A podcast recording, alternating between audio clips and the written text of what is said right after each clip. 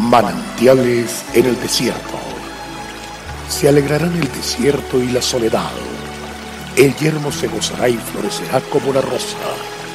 Bienvenido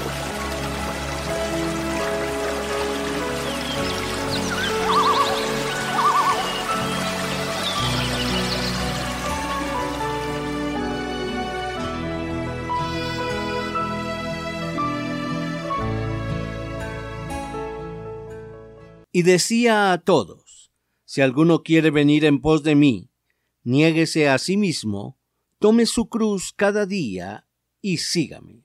Lucas 9:23. Para que nuestra oración sea eficaz debemos despojarnos de todo orgullo. Recordemos la historia bíblica que tiene que ver con la murmuración por parte de los hermanos de Moisés, Aarón y María. Cuando ella se llenó de lepra, esta fue quitada de su cuerpo cuando Moisés oró por ella. Aarón reconoció que locamente habían actuado.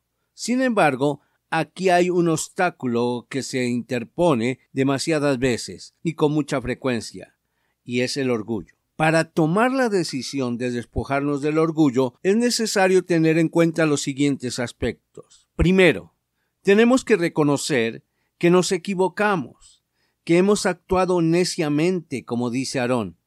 Hemos actuado locamente. En segundo lugar, acercarnos para reconciliar, pues es el orgullo el que no nos permite acercarnos a la otra persona. Como dice Santiago 5, confesaos vuestras ofensas. Confesar nuestra ofensa no solamente consiste en que reconozcamos esto delante de Dios, sino también confesarle a la otra persona a la cual hemos ofendido por medio de nuestra lengua, por haber murmurado contra ella. En tercer lugar, pedirle a la persona involucrada en la falta o en la ofensa que ore por nosotros. Es el orgullo que se antepone para pedir a la otra persona que ore por nosotros y así ser sanos y limpios de aquella lepra espiritual, la cual eventualmente causará que seamos apartados de los demás, que otros nos aparten, nos rechacen, produciendo que vivamos en soledad y que nuestra vida y la de nuestra familia se detengan.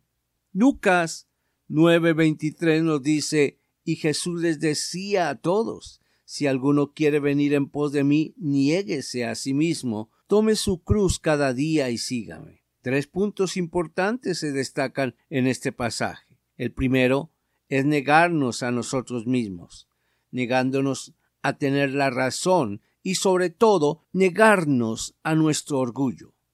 El segundo es tomar la cruz, no importando lo que otros piensen, asumiendo nuestras propias responsabilidades, no codiciando ni murmurando acerca de otros, porque hemos sepultado nuestro orgullo y continuando adelante, a pesar de que quieren que seamos destruidos. Y por último, el tercero es seguirle.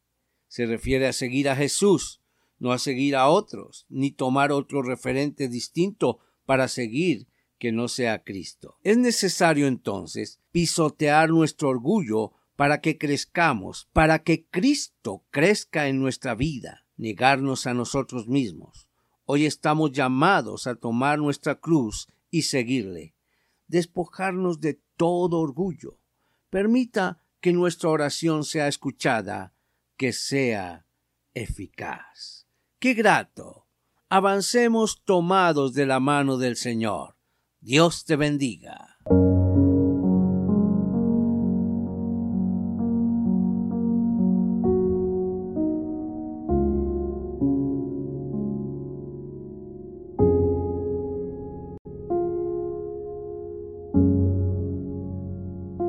El Señor es la fortaleza de nuestras vidas. Es de mucho gozo llegar a su hogar llevando nuevas fuerzas. Visite nuestra página en la internet cfeprimavera.org.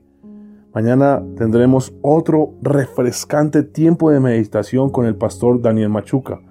También puede suscribirse a nuestro canal en YouTube. Recuerde, Dios es fiel. Hasta pronto.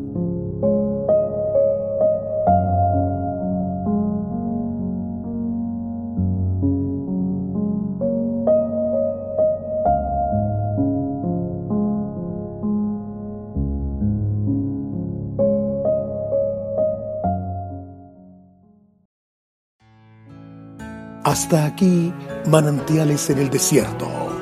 Será muy grato estar con ustedes mañana en una nueva entrega de Manantiales en el desierto.